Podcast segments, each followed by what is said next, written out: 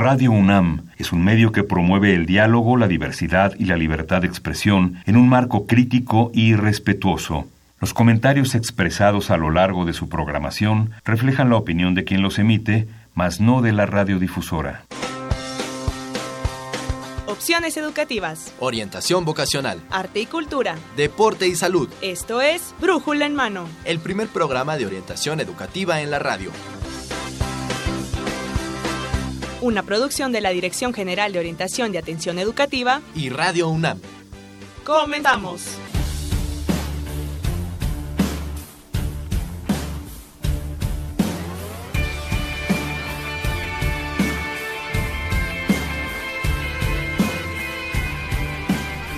Hola, ¿qué tal amigos? Muy buenos días, sean bienvenidos a Brújula en Mano, el primer programa de orientación educativa en la radio. Usted nos escucha a través del 860 de amplitud modulada y en internet en www.radiounam.unam.mx. Hoy, 5 de noviembre de 2018, estamos transmitiendo para ustedes nuestro programa número 1165. Así que lo invito y te invito, mi querido universitario, a que te quedes con nosotros. Yo soy Miguel González y tengo el agrado de presentar en los a una de las nuevas voces que estamos aquí estrenando en Brújula en Mano. Él es el maestro Javier Contla, académico de la Dirección General de Orientación y Atención Educativa. Con toda la confianza del mundo, yo le digo, Javier, ¿qué tal? Buenos días, ¿cómo estás? Hola, muy buenos días, Miguel. Yo estoy muy bien. Pues aquí otro día más, tratando de apoyarlos en este programa que es Brújula en Mano. Y pues vamos a empezar. Venimos de un buen descanso, ¿no? Venimos de un largo descanso largo descanso, así que vamos a retomar actividades. Este, nos, nos vamos entrando en calor porque pues tal vez este, algunos todavía tengan el frío de, de, los días que pasaron. Fueron días fríos, días nublados, días lluviosos, pero hoy salió el sol porque llegó brújula en mano. Así que, pues hoy vamos a tener bastante información y tenemos regalos para nuestros amigos radioescuchas. Tenemos de la colección que ustedes ya conocen, Cosmos, esta gran enciclopedia. Hoy tenemos dos títulos, Javier. Uno de ellos es Geografía, que les vamos a regalar. ¿Y el otro cuál es? Y el otro es Ciencias de la Tierra, que también vamos a estar regalando. Claro que si solo se tienen que comunicar con nosotros, va a haber un pequeño sorteo, pero se comunican a nuestros medios de contacto y nos dicen quiero participar por uno de estos dos eh, títulos, que es Geografía o Ciencias de la Tierra de la Enciclopedia Cosmos. Y si quieren también hacernos una pregunta, quieren compartirnos sus dudas o sus comentarios con respecto a los temas que tendremos, pues lo pueden hacer a nuestros medios de contacto, Javier. Sí, pueden pues, escribirnos en el correo de brújula en mano arroba hotmail.com también estamos en Facebook como Brújula en Mano o en Twitter arroba Brújula en Mano. O los teléfonos 5536-8989, 5536-4339, que son los medios de contacto que tenemos porque hoy vamos a hablar de la participación de los trabajadores sociales en la atención a los migrantes y también los reclutamientos en la UNAM. Así que arrancamos nosotros con... Orientación educativa. Y arrancamos precisamente con orientación educativa. Vamos a conocer, Javier y amigos radioescuchas, cómo es la participación de los trabajadores sociales en este fenómeno que está tomando muchos reflectores, que es pues la atención a los migrantes, lo que ellos viven aquí en nuestro país. Bueno, para hablarnos más de esto, pues contamos con la voz y la presencia de la maestra Carmen Gabriela Ruiz Serrano. Ella es académica de nuestra Escuela Nacional de Trabajo Social de la UNAM. Maestra, gracias por estar con nosotros. Bienvenida. ¿Cómo está? Muy bien, muchas gracias. Muy contenta de estar con ustedes. Excelente pues, ¿qué te parece del trabajador social? Tal vez incluso algunos este, desconocemos un poquito cuál es la función real del trabajador social. Tal vez algo que podríamos partir o que podríamos iniciar es conocer qué es el trabajo social. Pues el trabajo social es una disciplina de las ciencias sociales que tiene como encomienda la atención de las problemáticas y necesidades de los individuos, las comunidades, los grupos y bueno, tiene como característica particular que recupera los saberes de distintas disciplinas para tratar de entender cuál es la complejidad social desde un espectro muy integral. recuperamos eh, conocimiento de la psicología, de la sociología, de la economía, de la ciencia política, y esto nos permite entender en su conjunto y en la integralidad, pues cuáles son las problemáticas que aquejan a la sociedad en general. Ok, entonces es muy completa la carrera. Sí, tiene como varias, pues, no sé, disciplinas que se conjuntan, pero ¿cuáles serían las principales funciones de un trabajador o trabajadora social? Bueno, habría que pensar que eh, los, los y las trabajadoras sociales en este conocimiento integral del ser humano y de la sociedad tiene como encomienda la intervención para poder coadyuvar y para poder contribuir en el resarcimiento de estas problemáticas. Y para ello, bueno, pues tiene, utiliza diferentes funciones, tiene diferentes funciones, actividades, herramientas, estrategias específicas. Y aquí sí me gustaría un poco aclarar que a veces se confunde, se cree que las y los trabajadores sociales somos todólogos. Y no, no somos todólogos. Precisamente nuestra especificidad está en esta recuperación integral del conocimiento y no fragmentada colocados en la complejidad que en, su ente y en colectivo y en, en grupo y en comunidad. Y bueno, ¿cuáles serían las principales funciones? Bueno, pues tenemos distintas desde la parte de la investigación social, la organización comunitaria, la promoción, la administración social, la participación y la evaluación de los procesos. Y tenemos también diferentes escenarios. Tradicionalmente hemos trabajado, digamos, en tres espectros, que se le llama metodología tradicional, que es caso, grupo y comunidad. Y de ahí, bueno, pues hay todo un abanico de posibilidades. Ustedes entonces, como dice maestra, intervienen de alguna forma para buscar alguna solución, solo observan. No, efectivamente creo que eso es algo eh, característico de nuestra disciplina, a diferencia de otras eh, áreas que se dedican al estudio o a la investigación. Los trabajadores sociales tenemos la intervención social y la entendemos como un conjunto de acciones que van precisamente articuladas, tienen una direccionalidad y buscan precisamente contribuir para el resarcimiento de las problemáticas o para elevar la calidad de vida de las personas o los grupos con los que trabajamos. Ahí es donde está para Nelia Tello, que es una eh, trabajadora social eh, que ha contribuido mucho a nivel eh, México y a nivel Latinoamérica. Ella nos dice la especificidad del trabajador social está en la intervención si bien hay sociólogos, politólogos, antropólogos que ya se dedican al estudio de los fenómenos sociales, la particularidad que nosotros tenemos está precisamente en la intervención.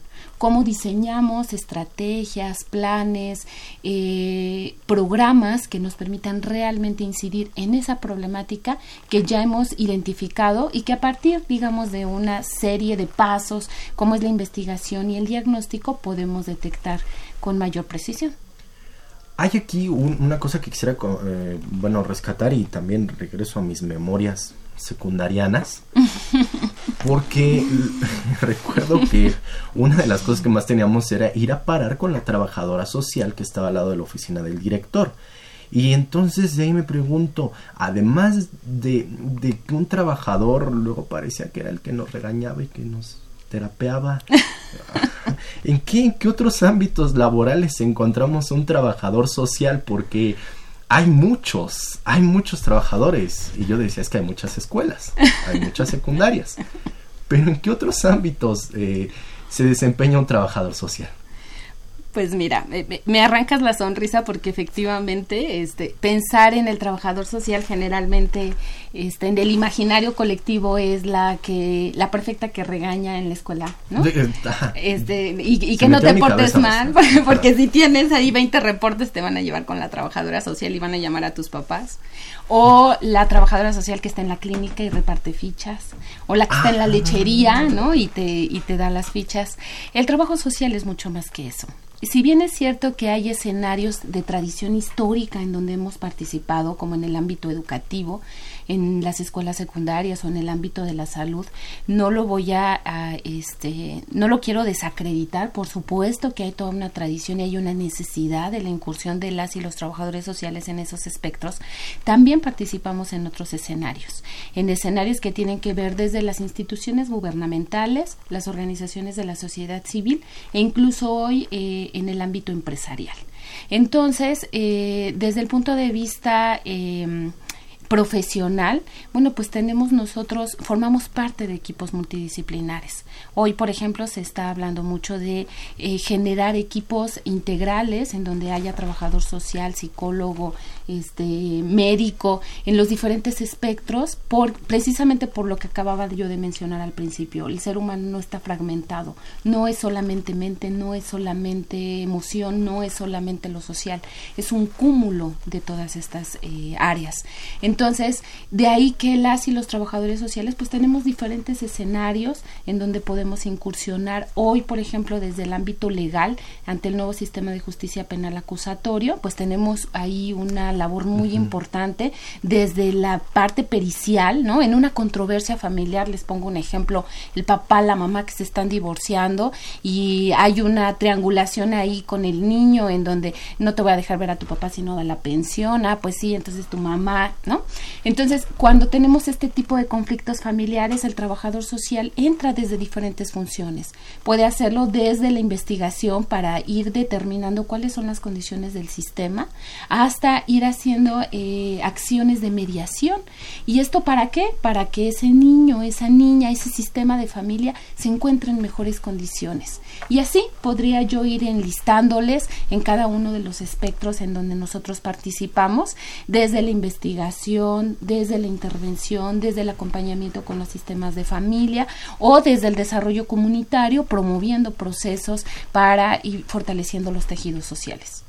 Hay un campo aquí que me llamó la atención, el empresarial, porque parecía que el, que el trabajador social históricamente eh, se, involucraba con comunidades, incluso algunos los, los tachan y, podría incluirme incluso en decir, bueno, solamente están haciendo una presión hacia un gobierno o hacen alguna movilización, pero, pero como que no se involucran tanto en, en en un entorno, no lo sé, tal vez privado, como, como lo podría representar la parte empresarial. La parte empresarial, como un trabajador social, así nada más pequeñito que nos dijera este, maestra Ruiz, ¿cómo un trabajador social puede participar en la parte empresarial? Bueno, mira, sí, sí pequeñito, pero hay algo que quiero aclarar. Las y los trabajadores sociales tenemos, digamos, una, eh, un antecedente que se ha vinculado con la profesión, que tiene que ver con las eh, eh, con acciones de orden filantrópico se nos ha asociado mucho con la caridad, la beneficencia y la filantropía. Si bien hay una corriente este, teórica que efectivamente nos, nos lleva a esos antecedentes, también hay quienes creemos que más bien el trabajo social viene o deviene de la agudización de un modelo económico desigual de un modelo capitalista neoliberal en donde la riqueza se acumula en unas solas manos y entonces hay grupos precarizados con estos grupos precarizados, el trabajador social se vuelve como un agente coadyuvante, en donde sí hay algunas corrientes más, digamos, radicales, en donde, bueno, pues se, se lucha contra el gran capital, la realidad es que también hoy hay eh, grandes colegas que han trabajado en este espectro. Yo particularmente no es algo con lo que con lo que profesionalmente haya tenido mucha proximidad, pero efectivamente hay trabajadores sociales, por ejemplo, en el área de recursos humanos. En las empresas se trabaja este y trabajadores sociales están ahí metidos en la evaluación, este en el en el seguimiento, en eh, el acompañamiento de personas a partir del reclutamiento y selección de personal o a partir de la capacitación, por ejemplo, ¿no? Entonces hay grandes experiencias en donde ahí se está trabajando, pero nunca sin perder de vista esta parte ética, esta parte de compromiso social en donde lo que se busca o lo que se aspira pues es la, eh, el fortalecimiento de los derechos humanos, la reivindicación por supuesto del ser humano y que tenga mejores condiciones de vida. Claro, bueno, pues es una cualidad que tienen todas las carreras, a ver. También. Bueno, y también es importante que, bueno, creo que también las empresas privadas, muchos de ellos tienen programas de los cuales eh, tratan de beneficiar a la comunidad. Entonces me imagino que también en- entran ahí los trabajadores sociales pues para manejar estos tipos de programas, ¿no? Como enlace entre la, la empresa y la comunidad a la que buscan beneficiar. Pues hay fundaciones, por ejemplo, ¿no? O sea, este, pensemos en, eh, no sé, eh, cualquier eh, escenario empresarial que te guste, muchos de ellos tienen ahora sus fundaciones, sus organizaciones que eh, también están como un poco para contribuir en esto. Y ahí los trabajadores sociales pues tenemos papeles muy importantes de dirección y de eh, construcción de programas, planes sociales que permitan ir encauzando estas iniciativas.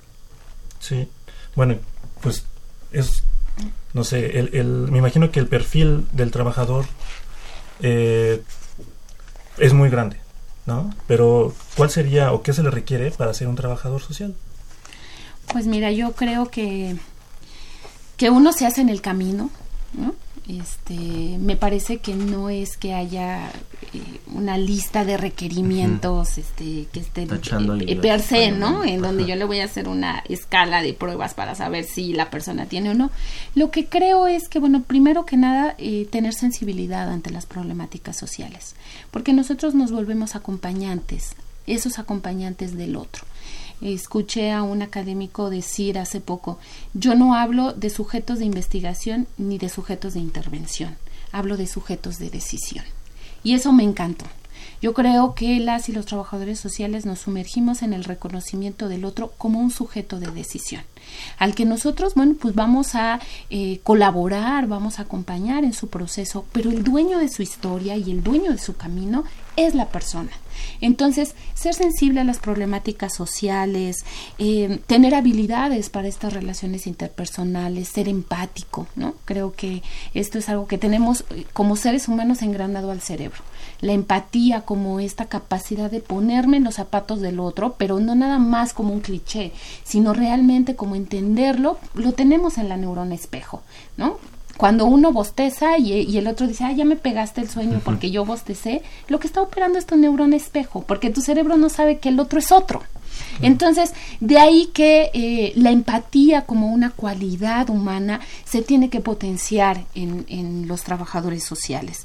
Personas que sean organizadas, comprometidas, que tengan esta, eh, estas características, digamos, de reconocimiento del otro como un ser distinto a mí, pero que al final pues somos grupos humanos que no hubiéramos sobrevivido sin el cuidado. Entonces me parece que esas podrían ser como algunas pistas para quienes nos están escuchando y quieren, están pensando en elegir una carrera y no saben de repente cuál.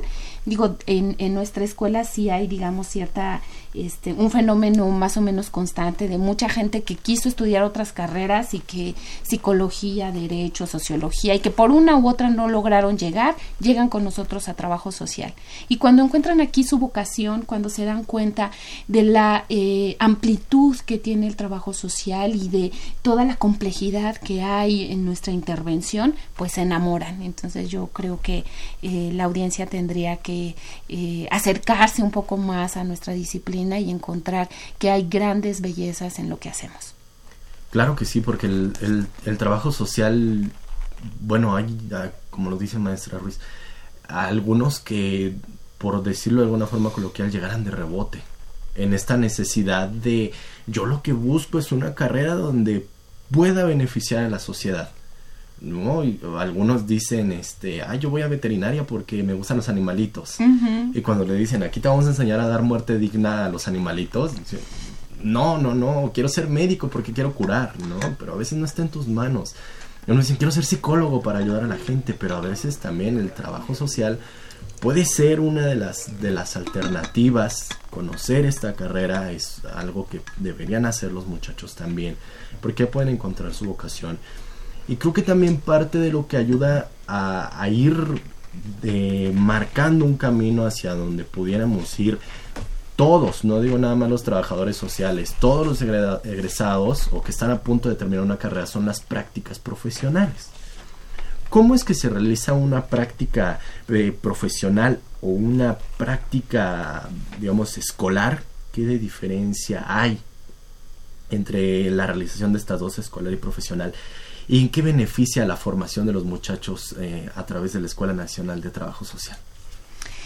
Mire, efectivamente yo creo que hay muchos mitos y no nada más con nuestra disciplina, creo que con este con muchas carreras, ¿no? Uno llega pensando que es una cosa y cuando ya nos sumergimos, digo, yo no sé si ustedes cuando estudiaron comunicación, pues realmente sabían lo que era esta, esta carrera, ¿no? O llegaron y lo sorprendió el, el, hacer disciplinar. Y bueno, hay de dos, o te enamoras y dices, sí, esto era lo que yo buscaba. Ajá. O digo, ay, no, no, sí, sí, sí, tuve que haber sido dentista. creo que sí, voy a cambiar de rumbo. Entonces creo que eso pasa con todas las disciplinas y eso pasa con las relaciones humanas. ¿no? Cuando uno conoce a alguien y puede caerte súper bien, pero ya lo conoces, dicen que vive con, para conocer a Andrés vive con él un mes, ¿no? Entonces, yo creo que efectivamente tendríamos que em, aproximarnos mucho porque es una toma de decisión de vida, que tampoco significa que, bueno, pues ya entra esa carrera y no me queda de otra. Pues no, o sea, sí hay posibilidad de rehacer el camino y de equivocarse, pero qué mejor que teniendo la información. ¿Y cómo, eh, cómo está diseñado nuestro plan de estudios? Pues nuestro plan de estudios tiene materias teóricas, materias en donde eh, se va formando esta mirada multidisciplinar, en donde tenemos lo que les decía, desde el ámbito de la economía, este, desde el ámbito eh, de la estadística, ¿no? Para quienes creen que en trabajo social no se estudia matemáticas? sí se estudia matemáticas, sí tenemos materias, tenemos estadística aplicada a las ciencias sociales, que es maravillosa porque la investigación así lo requiere.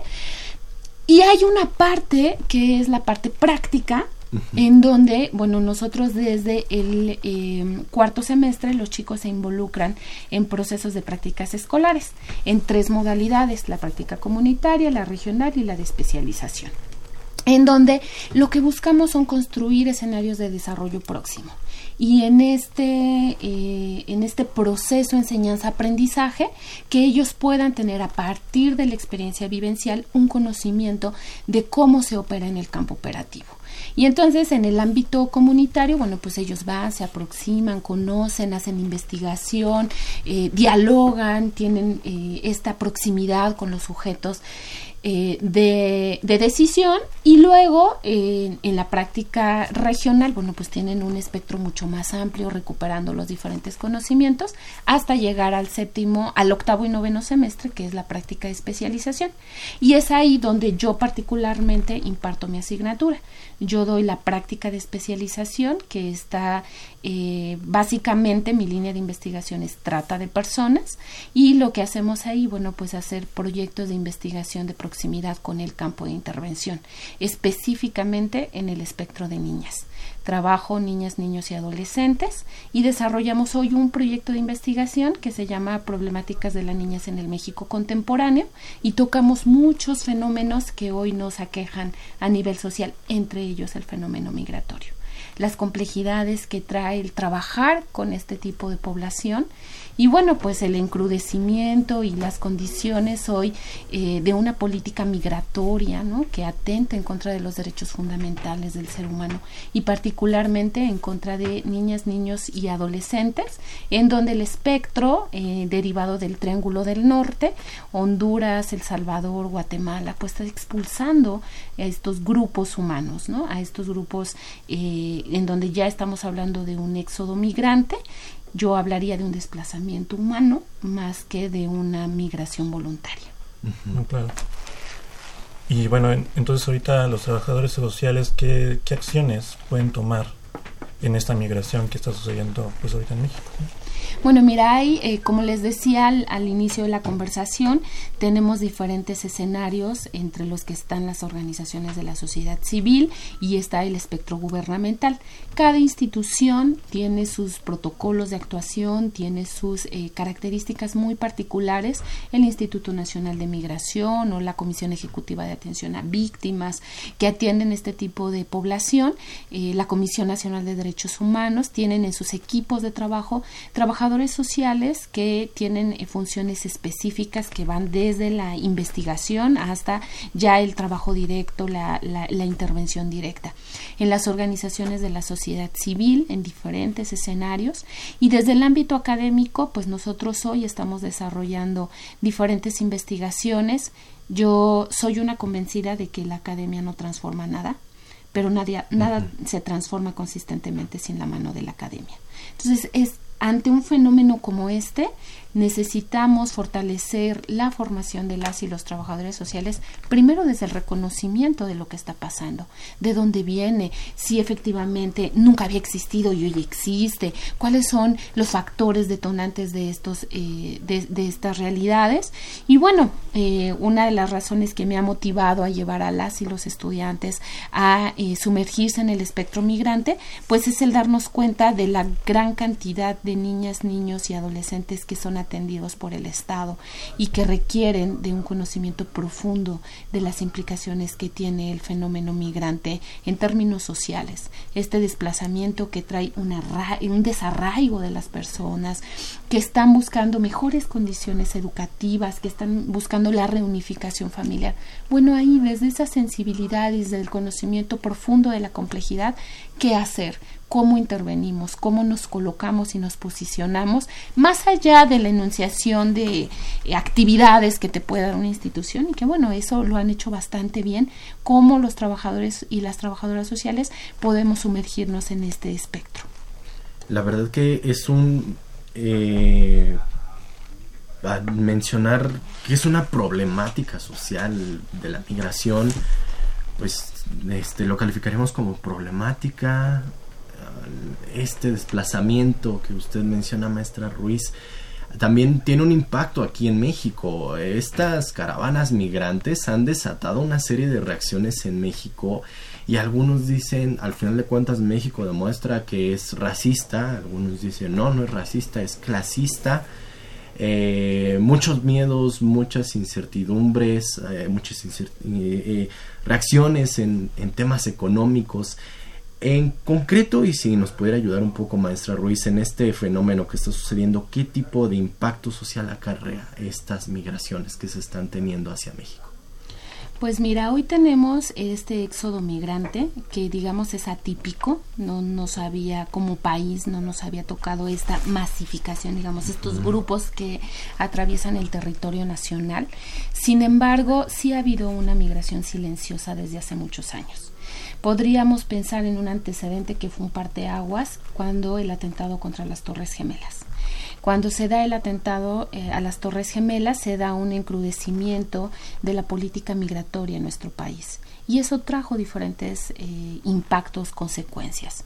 Hoy día el Plan Mérida, ¿no? que se, que se eh, desarrolla con eh, Felipe Calderón y después será una secuencia en el actual sexenio, pues ha traído que eh, nuestro país se configure como el policía de los Estados Unidos.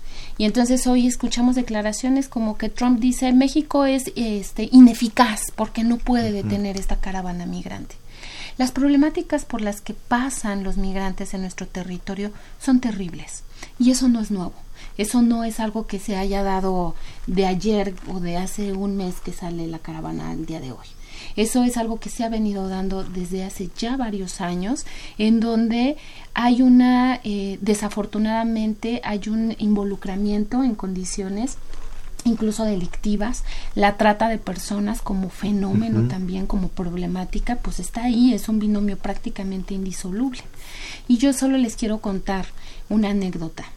Estuvimos haciendo una investigación, una tesista hizo el estudio del el fenómeno migrante y la trata de personas y entrevistando a una académica que trabaja con el padre Solalinde en, eh, desde hace muchos años en su fundación, nos contaba de un chiquito que eh, venía 12 años, que venía solo. Eh, niño migrante no acompañado. Y al lado de él venía una pareja con un bebé y entonces se sube uno de los criminales de estos grupos que les cobran y que los tienen este, aterrorizados y les dicen son 200 pesos por cabeza. Y entonces la pareja saca el dinero y le dan 400 pesos. Y entonces les dice este delincuente, dije que son 200 pesos por cabeza, faltan 200 pesos. No, pues es que ya no traemos más. Pues entonces alguien tiene que bajarse, porque solo me están pagando dos. Agarró al bebé que la señora traía en brazos y lo echó a las vías de cabeza. Cuando ella cuenta eso, dice, yo me quedé estupefacta. Y yo le pregunté al niño, pero ¿por qué si los migrantes son tantos? ¿Por qué no hacen nada? ¿Por qué si los que se suben a la bestia son dos o tres, ustedes no hacen nada? Y entonces el niño, con una mirada verdaderamente eh, desoladora, le dice, mira, nosotros tenemos mucho miedo. Cuando yo vi eso, yo pensé, ellos son una pareja y pueden hacer otro bebé. Pero si a mí me echan a las vías, a mí, ¿quién me vuelve a hacer? Esos testimonios son verdaderamente crudos. Son cosas que están viviendo, están pasando en nuestro territorio, en donde ellos vienen escapando de la mara, vienen escapando de las pandillas, vienen escapando de eh, comportamientos homofóbicos. Y entonces pasan por nuestro territorio y se someten a los más terribles maltratos. Me parece que como sociedad nos tenemos que sensibilizar frente a estas realidades. Yo he leído en las redes sociales muchos comentarios en donde pareciera que hay una carencia de empatía. ¿No? en donde es que nos vienen a quitar el trabajo, es que son unos delincuentes, es que... ¿Y en qué momento nos sentamos a pensar qué está pasando con estos hondureños? Hay cada año 60 mil hondureños que están siendo expulsados de su país y pasando por nuestro territorio. Eso, que no, no tienen acceso a las condiciones más mínimas, educativas, laborales, eso tiene un impacto no nada más en su país, sino a nivel regional. Hoy las muchas organizaciones ya están hablando de trabajar planes regionales de tratamiento. No pensar en aislado, no pensar solo en nuestro espectro en México, sino pensarnos como humanidad. Fíjense que maestra Ruiz tiene que ver mucho con, con un comentario que dice que Agustín Mondragón, si analizar el neoliberalismo que ha creado en en todos los países donde se ha impuesto pues problemas eh, de carácter pues económico dice con obreros campesinos y la miseria de las clases bajas también. Aquí pues en nuestro país dice no es la no es la excepción este en la, él comenta no en el actual periodo se ha quitado el derecho a obreros este a comerciantes y pues en, en, general a la, a la clase baja no es un es un modelo económico que, de acuerdo a lo que nos dice Agustín Mondragón, se ha implementado desde Miguel de la Madrid hasta la actualidad y que pues nos ha afectado, pero como lo dice maestra Ruiz, no solo aquí a, país, sino a nivel regional, ¿no? Todo Sudamérica también llega a ser afectado. Y pues aquí es donde se requieren trabajadores sociales, ¿no? Aquí es donde se necesita que el trabajador social pues mm, haga un poco labor también de concientizar a otros, otras, ¿no? La parte de la comunicación también creo que algunos, algunos medios de comunicación dan reflectores a este fenómeno, pero tal vez en un sentido que crea una polaridad negativa hacia el movimiento en vez de ayudar a tomar conciencia de que pues en algún momento el mexicano también sale de este país hacia Estados Unidos buscando mejores condiciones, ¿no? Y entonces ahí no es negativo, ahí sí es buscando mejores condiciones. Javier. Eh, pues sí, o sea, es impresionante todo lo que está pasando, ¿no? Eh, también creo que, o sea, México puede hacer mucho más, pero a la vez, eh, pues estamos a veces restringidos. De todas maneras, eh, es muy importante la empatía que tenemos que tener con la gente, porque no sabemos qué es lo que está sufriendo desde el territorio donde, donde viene y tratar también de ayudarlos. Pues sí, en, en cualquier cada desde su trinchera, ¿no? Desde la trinchera en la que estamos también y el trabajador social, pues ahí, es donde puede acercarse mucho, donde tiene una oportunidad. Maestra Ruiz, el tiempo se nos termina en esta entrevista, pero para concluir, para cerrar, ¿a dónde pueden acudir los muchachos que estén interesados en esta carrera de trabajo social de nuestra máxima casa de estudios? Que nos dé información y nos pudiera hacer un comentario un poco para que entiendan cuál es la importancia del trabajador social, sobre todo también para México. Pues mira, eh, nos pueden encontrar en las redes sociales, tenemos nosotros nuestro Facebook de la Escuela Nacional de Trabajo Social, pueden entrar a la página oficial en donde van a encontrar el plan de estudios, las diferentes actividades que se realizan, invitar a quienes estén interesados a que se acerquen a todas las actividades académicas que realizamos. Y bueno, pues particularmente invitarlos, yo tengo un foro que desarrollo todos los años que se llama Problemáticas de la Niñez, en donde bueno, pues hacemos este, esta vinculación con eh, el ámbito profesional y el ámbito académico, tratamos de articular con las organizaciones organizaciones de la sociedad civil. Y bueno, son escenarios abiertos, que vayan a la escuela, que la visiten, es una escuela súper bonita, este, los vamos a recibir con los, con los brazos abiertos. Y bueno, pues también este, a mí me pueden seguir en el, en el Facebook Problemáticas de la Niñez, ahí van a encontrar información, artículos, entrevistas, pues este, este tipo de, de actividades que realizamos de difusión y promoción. Y de verdad eh, estoy segura que todas aquellas personas que lo hagan se van a enamorar de nuestra profesión porque somos una, una disciplina muy eh, integral y que busca precisamente pues en el reconocimiento de ese otro pues intervenir desde la complejidad la complejidad, que es una de las de, de, los conceptos que hoy en día se están trabajando en nuestra máxima casa de estudios, la complejidad. Pues sí, porque no podemos encontrar, no hay eh, soluciones rápidas, no hay este, respuestas directas, ¿no? Hay que pensarla siempre en esta integralidad. Pues sí, ahí está. Javier. Pues, a ver, rapidísimo, nos puedes dar, eh, bueno, aquí nos, nos, nos dice Aurelio García que si nos puedes dar un contacto en donde se puedan, eh, ya sea un correo electrónico o algo para poder este, con, contactarla a usted, maestra Ruiz. Bueno, me pueden encontrar en el Facebook, eh, aparece como Ruiz Gabriela Problemáticas de la Niñez. Si nos mandan la invitación, los aceptamos. También tenemos nuestra página y mi eh, correo electrónico es ts de trabajadora social guion bajo gabriela arroba hotmail.com. Con mucho gusto yo ahí puedo contestar si hay más dudas, preguntas. Este, con muchísimo gusto yo estoy ahí para atenderles. Pues Maestra Ruiz, maestra Carmen Gabriela Ruiz Serrano, académica de la Escuela Nacional de Trabajo Social de nuestra UNAM, muchas gracias por esta información y por habernos compartido este conocimiento. Al contrario, muchas gracias a ustedes, siempre es un gusto. Gracias. Gracias. Pues hacemos un corte, amigos. Recuerden 55 36 89 89, 55 36 43 39. Podrán participar por los tomos de esta enciclopedia Cosmos. El día de hoy tenemos geografía y ciencias de la Tierra. Hacemos un corte y estamos de vuelta con ustedes. ¡Hey tú! ¿Eres alumno regular de prepa o CCH de la UNAM? ¿Eres alguien servicial o altruista comprometido con el mejoramiento de tu entorno? ¿Has participado en campañas de apoyo como reforestación, vacunación, alfabetización, apoyo a damnificados o comunidades marginadas? ¿O consideras que eres buen líder? Como Martin Luther King, que tuvo la capacidad de orientar y liderar a otros para el beneficio de la comunidad. Dream that one day this nation will rise up, live out the true meaning of its creed.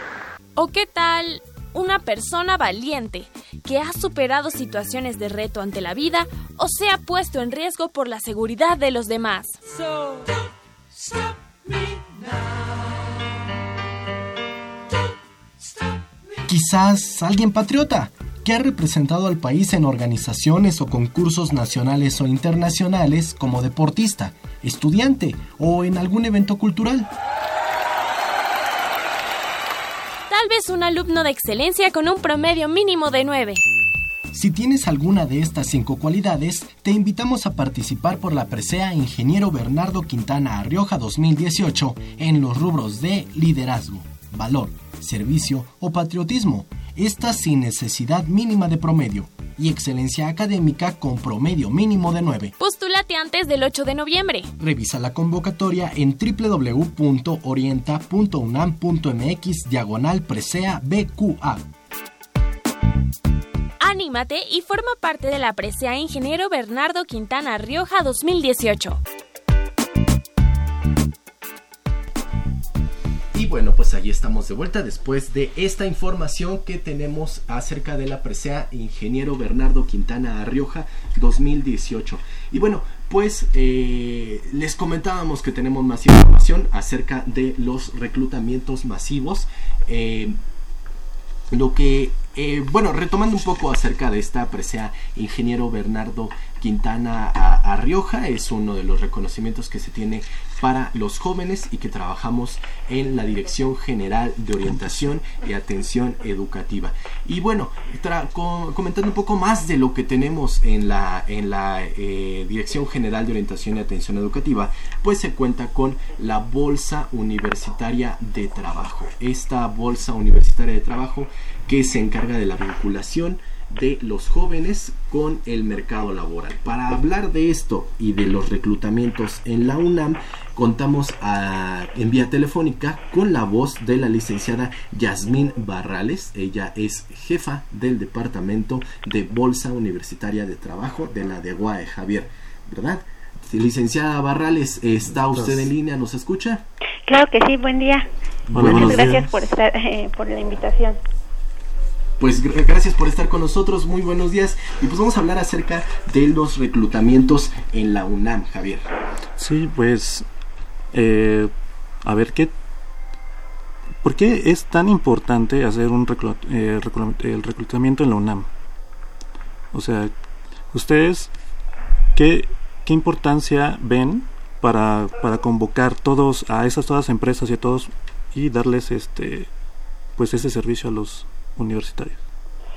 Eh, mira, fíjate Javier, que para nosotros es muy importante que las empresas se acerquen con nosotros, empresas e instituciones, eh, para eh, realizar un reclutamiento. La importancia de ellos radica en que ellos tienen, eh, los universitarios tienen la oportunidad de contactar directamente con los oferentes de empleo y que les platiquen pues específicamente el programa, de cómo se va a desarrollar, de las áreas en las cuales van a estar y específicamente eh, eh, en ese espacio los universitarios aprovechan para, eh, si tienen alguna duda, preguntarles de las mismas a los empleadores. Es un espacio en el cual está el empleador y pues los universitarios que pueden cumplir con el perfil específico. Licenciada Barrales, para los muchachos que acuden a un reclutamiento en la, en la UNAM, ¿cuáles son las ventajas que podrían mencionarse? Porque tal vez ellos digan yo quisiera mejor una entrevista cara a cara y no un reclutamiento así? Pues Miguel, fíjate que eh, en, antes de, la entrevista cara a cara yo creo que se tendría que dar como el primer contacto con el empleador y justamente un reclutamiento puede ser ese primer contacto con el reclutador para ver si tiene el perfil o no.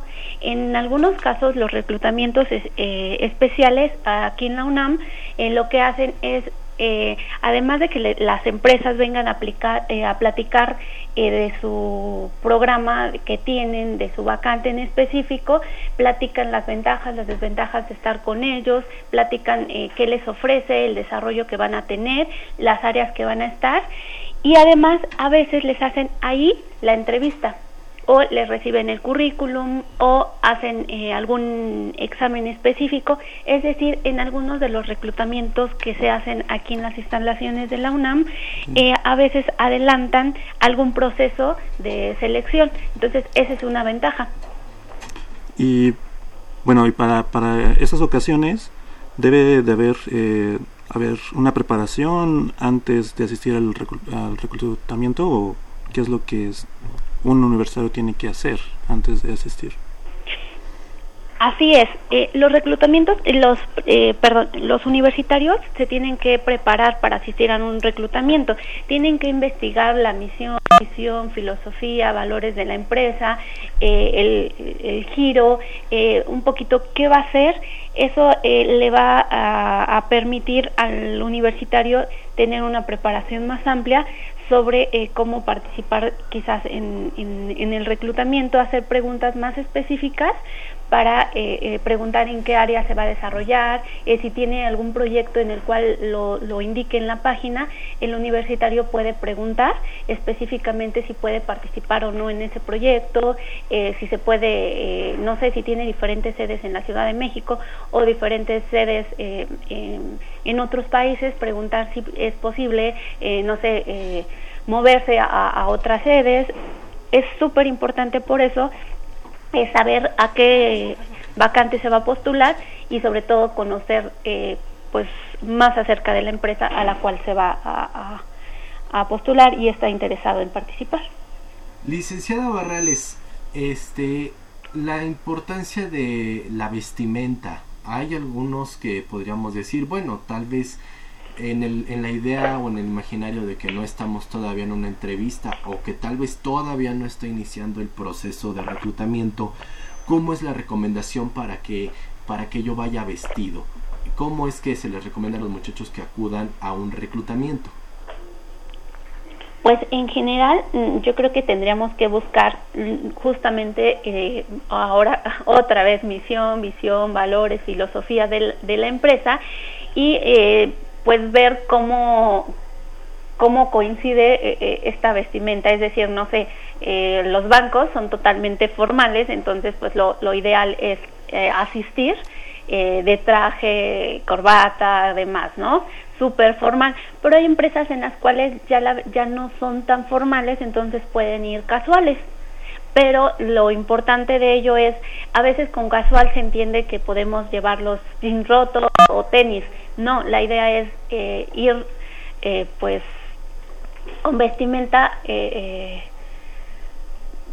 formal relajado, por así decirlo, no necesariamente tendrías que llevar el traje o la corbata, pero sí eh, un saco, una camisa y, eh, y eh, unos pantalones de vestir. Algo importante es la limpieza, que sea fundamental, que se vea como, como que sea pulcro y pues en los colores, ¿no? Que no sean tan llamativos o el maquillaje en las mujeres que sea discreto aunque sea un reclutamiento, o aunque todavía no esté frente a un reclutador en un escritorio haciendo una entrevista? Es que sí vas a estar con el reclutador, no necesariamente haciendo la entrevista, pero el reclutador te va a estar observando. Justamente esa es una de las ventajas del reclutamiento. El, recluta, el candidato hace presencia y se va eh, dejar de, ahora sí que visualizar por los eh, reclutadores que vayan. A veces va el jefe directo, que son los gerentes, quienes van a ser eh, quienes van a estar trabajando directamente con ellos. Entonces eh, yo creo que es importante el, la presencia que ellos eh, muestren pues a lo largo del proceso. Yo creo que el reclutamiento es como si fueras a la entrevista. Es igual de importante de que, que, que asistir a la entrevista no necesariamente hasta que vas a la entrevista te tienes que pensar en preparar para, para asistir porque justamente están mostrando su imagen y es lo que impacta para el reclutador. Ok, de acuerdo. Es como la impresión de a primera vista, ¿no? Que tienen los reclutadores de ti. Exacto. Es muy importante porque hay empresas que son muy eh, formales y tienes que ir con esa formalidad. Hay empresas que son un poquito más casuales, también se vale. Entonces, más bien tienes que buscar eh, cómo, cómo es eh, su cultura organizacional de esa empresa y ir vestido de esa manera que coincida contigo, por supuesto. Y para, bueno, cuando voy al, reclutamiento, tengo que tengo de llevar algún currículum, eh, un tipo de, de currículum en específico o el, no sé, cómo es, cómo debe de ser mi currículum al momento de ir. Volvemos, la importancia de llevar un currículum, a veces preguntan, ¿es importante llevar el currículum si ya apliqué por, por la plataforma, si apliqué por correo electrónico y demás? Por supuesto que sí, es necesario asistir con el currículum y eh, obviamente el currículum antes de ello lo tienes que preparar. Nuevamente vas a ver que, eh, a qué puesto te vas a, postular y a qué empresa te vas a postular. Tienes que hacer tu currículum específico para ese puesto y para esa empresa. Entonces eh, el que asistas a un reclutamiento eh, pues igual y te hacen ahí una entrevista y pues por ende necesitas el currículum. Aunque la empresa ya lo tenga en ese momento, es mejor que te sobre a que te falte. Ah, muy bien. Y Jazmín, bueno, maestra Jazmín Barrales, eh, como candidato, eh, ¿cómo ¿qué debo de hacer durante el, reclutamiento? ¿Cómo tengo que comportar? ¿Qué es?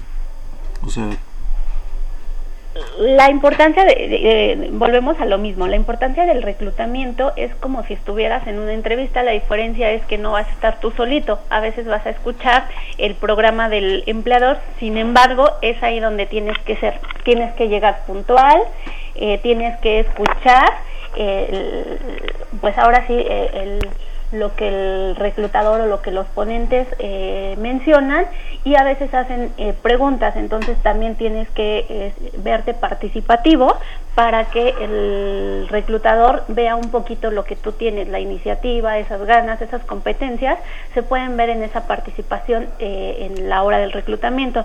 Otra cosa que, que, que les recomendamos, los universitarios no sé por qué este, les gusta sentarse atrás Entonces es importante eh, hasta sentarse eh, enfrente o donde les vaya correspondiendo de acuerdo a la hora que vayan llegando o en el, eh, en el lugar que les indique. Eso es tan importante porque los reclutadores o los gerentes, las personas que están llevando a cabo el reclutamiento, están atentos de lo que, de lo que los candidatos hagan, si preguntan, si no, cómo responden, si anotan pues igual y hasta si hacen una dinámica, qué tan participativos y qué tan colaborativos son, o si en realidad no están tan dispuestos. Esa es parte del proceso de reclutamiento y esas es como las ventajas de asistir a, un reclutamiento. Sí, bueno, y bueno, ya para cerrar, eh, ¿por qué la importancia de reclutar candidatos de la UNAM y la vinculación con la bolsa de trabajo? La importancia de que las empresas se vinculen a, con nosotros como Bolsa Universitaria de Trabajo es porque nosotros de alguna manera les damos los candidatos potenciales que ellos requieren. Eh, eso se hace de diferentes formas. De, hay reclutamientos presenciales, hay reclutamientos eh, en el cual nosotros como, Bolsa Universitaria de Trabajo contamos con un sistema automatizado en el cual las empresas se, registran, de igual forma los universitarios registran su currículum y es ahí donde se vincula tanto el universitario con la empresa y eh, pues la importancia pues totalmente porque los candidatos son de la UNAM y con totalmente talento para, para las empresas. Las empresas buscan ese talento con nosotros. Inclusive eh, también en nuestras ferias del empleo las empresas vienen cada año con nosotros porque saben que van a encontrar ese talento y van a cubrir sus vacantes. Muy bien. Pues sí, justamente la vinculación con los con las empresas a través de esta bolsa universitaria de trabajo que es uno de los esfuerzos que realiza la, la de UAE, ¿no? El acompañarlos, la UNAM se ha mencionado va contigo antes, durante y después, incluso en esta vinculación al campo laboral, por eso es que se cuenta con la Bolsa Universitaria de Trabajo. Lo que podríamos hacerles, amigos Radio Escuchas, es la recomendación a que conozcan esta Bolsa Universitaria de Trabajo, conozcan los talleres que se están realizando, que están desarrollando para ustedes las ferias que pues recientemente eh, bueno ya ni tan recientemente verdad licenciada Barrales detuvo la feria del empleo. Y pues que conozcan y que sepan que las empresas buscan el talento universitario. Así que conozcan un poco de lo que se desarrolla en la Bolsa Universitaria de Trabajo. Licenciada Yasmín Barrales, gracias por esta información, gracias por haber estado con nosotros y por compartir todo esto a nuestros amigos Radio Escucha. Muchas gracias. Gracias por el espacio, un gusto. Y bueno, pues ahí está esa información, mis queridísimos amigos. Conozcan un poco en www.dgoae.unam.mx todo lo que se realiza en la Dirección General de Orientación y Atención Educativa. Y también comuníquense con nosotros porque estamos en el cierre de nuestro programa. Los invitamos a que se comuniquen al 55 36 89 89, 55 36 43 39 o a nuestros correos, bueno, al único correo que tenemos es cierto, porque no tenemos tantos. Bueno, sería a brújula en mano, arroba hotmail. com. o en el Facebook Brújula en Mano, en Twitter arroba Brújula en Mano. Comuníquense así como lo han hecho Aurelio García Alcántara, como lo ha hecho este Javier Guerra, como también lo ha hecho Agustín Mondragón ya. También Daniel Gómez y Josefina Aleso. Ok, de acuerdo. Y bueno, vamos para el cierre de nuestro programa. Tenemos orientación en corto en la voz de Emiliano Cárdenas. Emiliano, ¿cómo estás? Muy bien, Miguel. ¿Y tú cómo andas? Bien, bien. Pues fíjate que ya, ya entrando en calor después de este descanso y creo que tenemos muchas recomendaciones. Sí, de hecho tenemos muchas, muchas recomendaciones y vamos a comenzar con el orientación en corto. Y bueno, ¿Ustedes son médicos cirujanos o egresados de la Si es así, pueden acudir al encuentro de egresados de la carrera de médico cirujano. ¿Cuándo? Va a ser este 7 de noviembre en la FE Zaragoza. Igual también los invitamos a participar en el segundo coloquio internacional Ciudades, Espacios Públicos en Conflicto, Género, Juventudes y Ciudadanías, el 6 y 7 de noviembre, a las 7 de la mañana en el auditorio del Instituto de Investigaciones Sociales. Eh, ¿Estudias economía y te interesa la economía mexicana? Bueno, pues acudan a la al primer Congreso Nacional de Jóvenes Economistas, la economía mexicana en un entorno global incierto, diagnóstico y alternativas. ¿Cuándo va a ser? va a ser el 7, 8 y 9 de noviembre, de 9 a 2 y media pm. Y también lo tenemos de 4 a 6 y media de la tarde. ¿En donde En el Auditorio Narciso Basols, Facultad de Economía CU. ¿Están aburridos los martes? Bueno, pues ya no se pueden aburrir más, porque aquí en el Universum tenemos los martes al 2 por 1 las entradas. Así es, 2 por 1 las entradas, de 9 a 5 de la tarde. Y si quieren también más información, se pueden meter a www.universum.unam.mx. ¿Eres madre o padre de familia? ¿No sabes cómo orientar a tus hijos en temas de sexualidad, adicciones y salud mental? Bueno, ya no se preocupen, porque pueden participar en el tercer foro de la familia. Desafíos para la familia en el siglo XXI. ¿Cuándo va a ser? Va a ser el 8 y 9 de noviembre, de 9 y media a 2 de la tarde y también de 4 a 6 pm en el auditorio Dr. Luis Lara Tapia, en la Facultad de Psicología CU. Y bueno, también si les gusta saber más sobre el proceso internacional de una empresa mexicana, pueden ir al seminario de una pueden ir al seminario de gobernabilidad y fiscalización en la Facultad de Contaduría y Administración. Va a ser este 6 de noviembre a las 6 y media de la tarde. También recuerden que se va a impartir el primer coloquio Historia Cultural de la Educación en el Instituto de Investigaciones sobre la Universidad y la Educación. La convocatoria es abierta hasta el 15 de diciembre. Y tenemos buenos amigos. Buenas, más bien, tenemos buenas noticias, amigos. Se me trabó la lengua. Pero aquí estamos, mira, si quieren estudiar en Hong Kong, porque pueden hacerlo con el programa de becas para doctorado en Hong Kong 2019-2020. Pueden revisar la convocatoria en la página de la DG, DGECI. Tienes al primero de diciembre para postularse. Y bueno, ya saben, esto han sido todo. Pueden consultar los talleres de la DEGOAI en www.degoai.unam.mx. Y como ya sabemos, tenemos también los teléfonos 5536 8989 y 5536 4339. Bueno, estas han sido las noticias de orientación en corto. Claro que sí, gracias Emiliano, pues tenemos bastante información, fue bastante, bastante en este regreso a actividades Javier que tenemos ya, pues también en la máxima casa de estudios porque estuvimos en receso. Exacto. Y bueno, vamos a nuestro sorteo. Tenemos llamadas, todavía tenemos algunas llamadas. Bueno, eh, Aurelio García Alcántara, Javier Guerra, que se comunicó con nosotros, Daniel Gómez, que también Agustín Mondragón, y este Joselina Leso. También agradezco eh, los que están viéndonos en Facebook, ahí en nuestro Facebook de Brújula en Mano. Eduardo Molina envía saludos a Marina. Dalila Picasso dice buenos días. Este, me encanta tu chamarra, Miguel, quiero una, rífala y yo me la gano. Eh, este, ya, ya, ya veremos, ya veremos. Eh, Susi, que nos está viendo, eh, Verónica Valderas, Andrea Gómez, no sé que, que, se aburrió, ¿cómo, ¿cómo crees, Andrea? A ver, por allá nos un comentario, ¿qué te gustaría escuchar? ¿Cómo te gustaría que esto que esto pues, no estuviera tan aburrido. A ver, vamos a ver, ¿no? En los comentarios todos son bienvenidos y esta lluvia también a nosotros nos beneficia porque nos ayuda a crecer. También tenemos otra llamada.